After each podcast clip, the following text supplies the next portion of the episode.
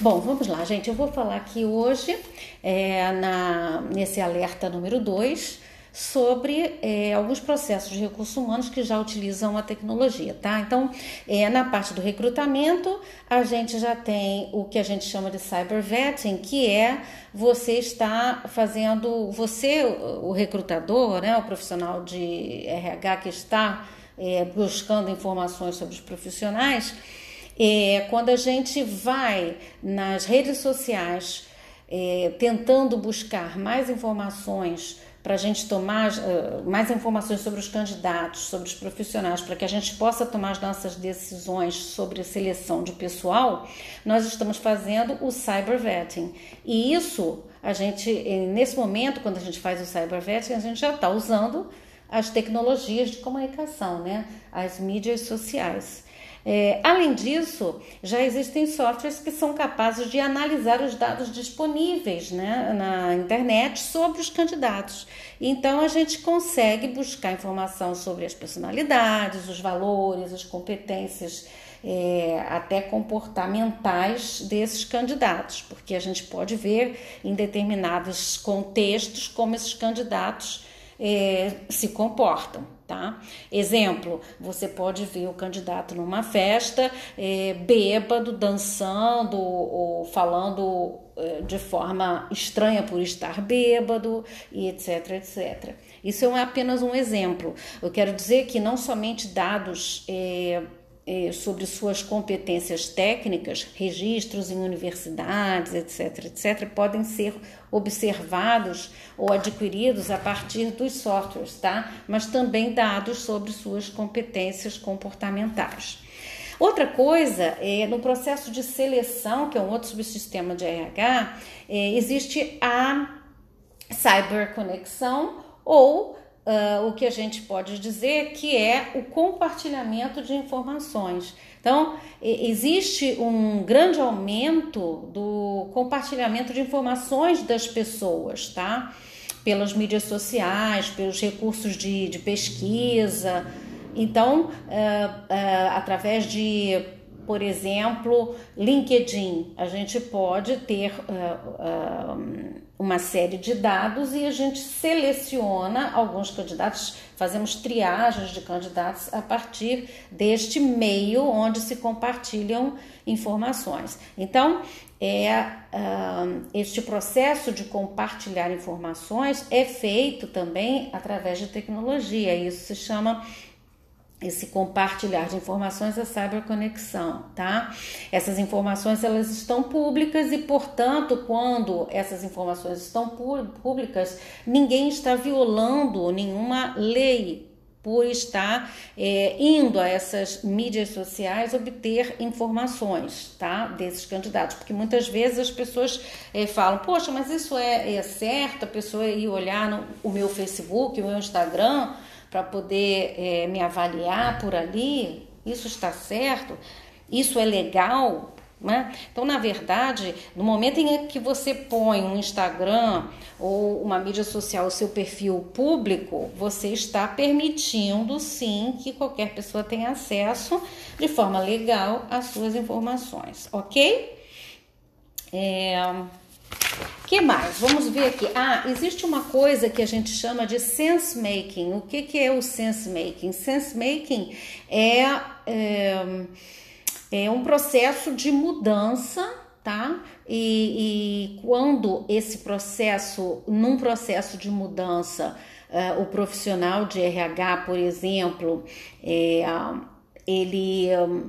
Exige que os sujeitos envolvidos, atores envolvidos nesse processo, deem um novo significado às suas atividades, né?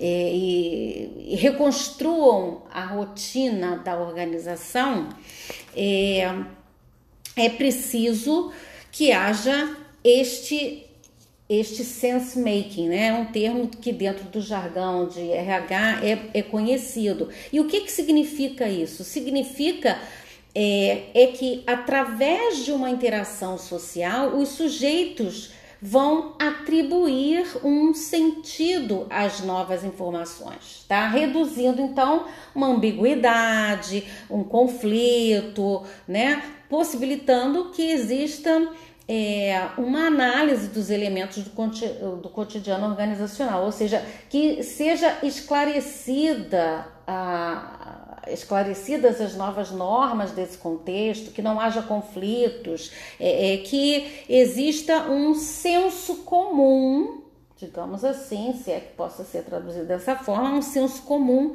dentro da nova cultura que está sendo gerada. Então, dentro é, da gestão de mudanças, que é, é uma das atribuições né, do gestor de, de RH, é, uma coisa que se faz e que já se faz também através da tecnologia é o sense making. Por quê? Porque várias comunicações são feitas através, da, eh, através do uso da tecnologia, né?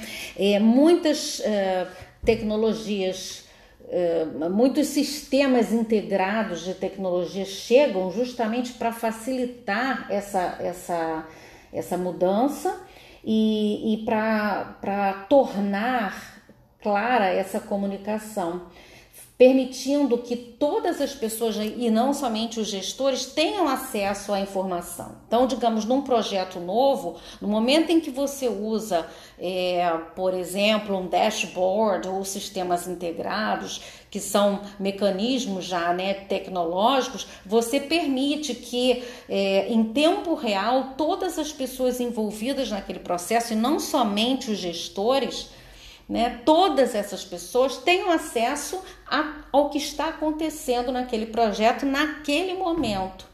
Então, a comunicação se dá de uma forma geral. Tudo por quê? Por causa do uso da tecnologia. E isso é, é, é um mecanismo muito importante no momento de você estar fazendo uma mudança, tá? Então, as mudanças, elas passam é, muito melhor, acontecem muito melhor quando a tecnologia ela está incorporada, tá? Agora, para que ela seja incorporada, é preciso que a cultura organizacional seja uma cultura de tecnologia, tá? É, que, que é, aceite essa tecnologia como parte dela. Então a cultura deixa de ser uma cultura sem ser tecnológica para ser uma cultura tecnológica. E isso já é também uma mudança, tá?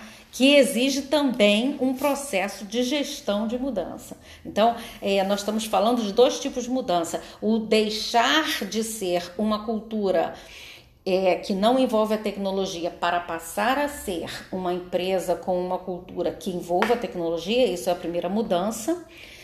E a cada vez que haja um projeto, você poder se utilizar da tecnologia para que você melhore esta comunicação e, portanto, você traga uma, uma transparência maior a, a esse programa, a esse projeto, para que justamente todas as mudanças, os passos passo a passos né, desse, desse, desse processo né, de, é, que é, na verdade, o projeto, são vários processos sucessivos, se dê de uma forma mais é, fluida, menos conflitante ok? Um outro processo é o, o, o, de treinamento e desenvolvimento, e a tecnologia vem auxiliar e muito, né? Muitas ferramentas que utilizam a inteligência artificial permitem a análise de várias variáveis, né? De diversas variáveis, para identificar onde estão os problemas de treinamento e de capacitação. Então, com isso, é possível verificar onde é que estão os problemas dos, dos trabalhadores, planejar um treinamento para esses trabalhadores, avaliar como é que, como é que foi o treinamento após a, a aplicação desse treinamento, se valeu a pena, se não valeu a pena, não é? é o nível de hum, aproveitamento que o, o, profissional teve ou de melhoria que esse profissional teve no seu desempenho após fazer o treinamento. Então, é, tudo isso a tecnologia pode nos trazer após, ou seja, é, é toda uma quantidade de métricas que nos permite fazer uma análise né? E, e, trazer uma transparência até para na hora da gente comunicar à diretoria o que vale a pena e o que não vale a pena para futuras decisões, né? Tomadas de decisões. Então, além disso, a tecnologia ela, ela pode fazer análises para descobrir quais são as metodologias de treinamento que podem é, ser aplicadas para gerar maior motivação aos funcionários nessas atividades de, de capacitação e treinamento, né? Porque as pessoas são diferentes e são de gerações diferentes e, consequentemente, elas têm formas de aprender diferentes, né? Então, é, quanto mais a gente trabalhar com análise de dados, melhor e mais assertivamente a gente vai fazer essa capacitação de forma que depois isso se transforme né, em lucratividade e em produtividade para a organização. Por fim, eu queria falar um pouco sobre as métricas de recursos humanos, né, que estão voltadas para desempenho, clima organizacional, satisfação dos funcionários, resultados e tal. E, estrategicamente, a área de RH é responsável por analisar essas métricas todas, tá? Porque elas estão ligadas à rotatividade dos funcionários. Então, satisfação, clima organizacional, o desempenho, etc. Então, é, é muito importante que o RH possa ter é, resultados e que possa avaliar esses resultados e a partir desses resultados possa criar iniciativas, fazer planos de ação para que possa solucionar esses problemas, né? É, direcionar os seus esforços para uh, as áreas que estão que realmente precisando é, de um tratamento melhor, né? de, um, de, um, de uma atenção maior. Então, com softwares que, que a gente hoje em dia já tem acesso, é possível fazer análise de dados, é, é possível identificar os resultados de uma forma muito mais objetiva e também é possível cruzar dados de um grande número de informações que a empresa é, tem, né? De forma que a gente possa fazer um diagnóstico muito mais preciso é, com relação aos problemas da, uh, do ambiente organizacional. E ainda mais, e ainda fazer previsões para é, proteger a empresa de riscos. Então, isso é muito importante ok? Espero que esse vídeo eh, tenha alertado vocês, né, de, das importância, da, da importância, então, né, nos diversos segmentos de RH do uso da tecnologia.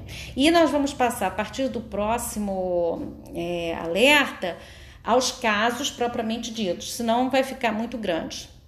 Um abraço para vocês, boa noite.